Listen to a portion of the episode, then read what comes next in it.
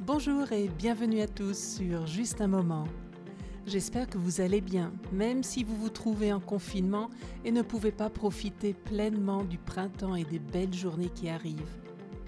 En ce moment, il est souvent question de revenir à l'essentiel, se fier aux valeurs sûres.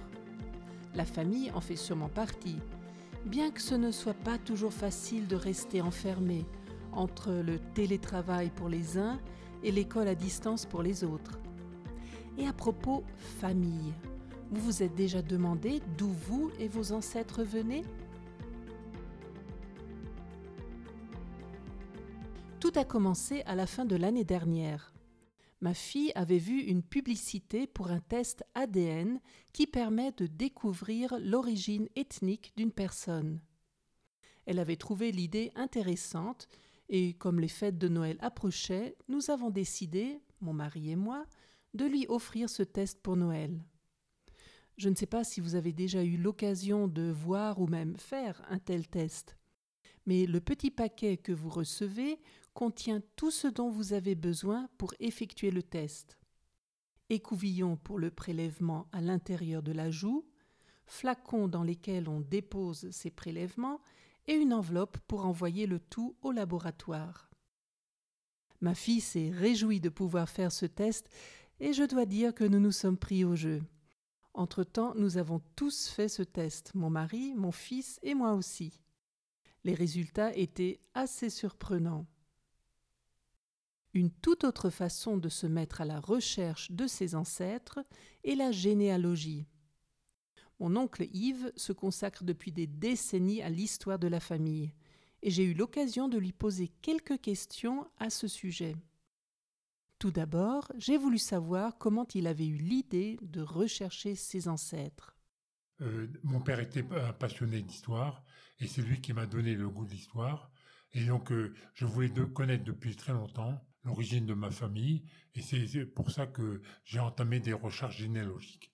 Et comment tu t'y es pris pour commencer euh, ces recherches?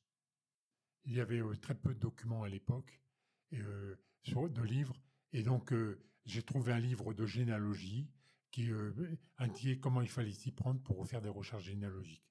Et donc, connaissant les dates de, naissance ou décès ou mariage de ma famille, j'ai pu donc avec ces trucs, je là remonter un peu plus toujours un peu plus haut et arriver jusqu'à l'ancêtre qui venait de, de Bohême.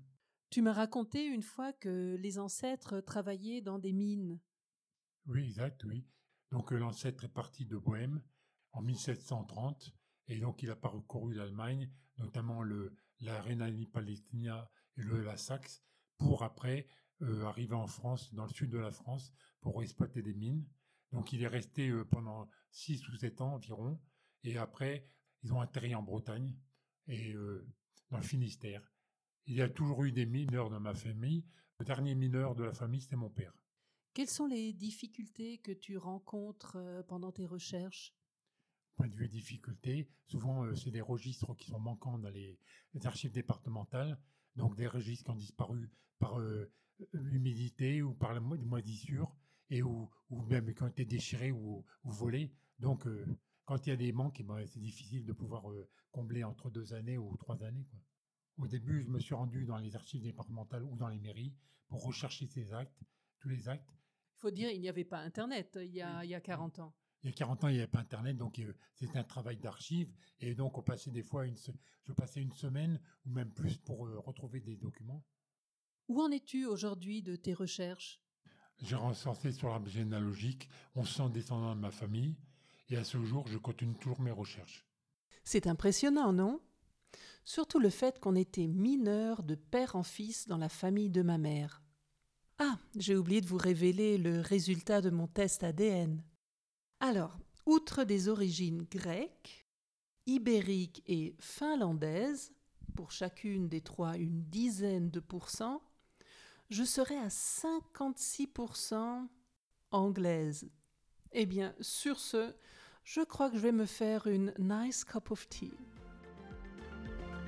Et voilà pour aujourd'hui, nous nous retrouvons dans 15 jours, c'est-à-dire le 17 avril, pour un nouvel épisode. D'ici là, prenez bien soin de vous et restez en bonne santé. N'oubliez pas non plus de rejoindre toute l'équipe de Pot Art Podcast sur Instagram et Facebook. À bientôt pour un autre moment ensemble.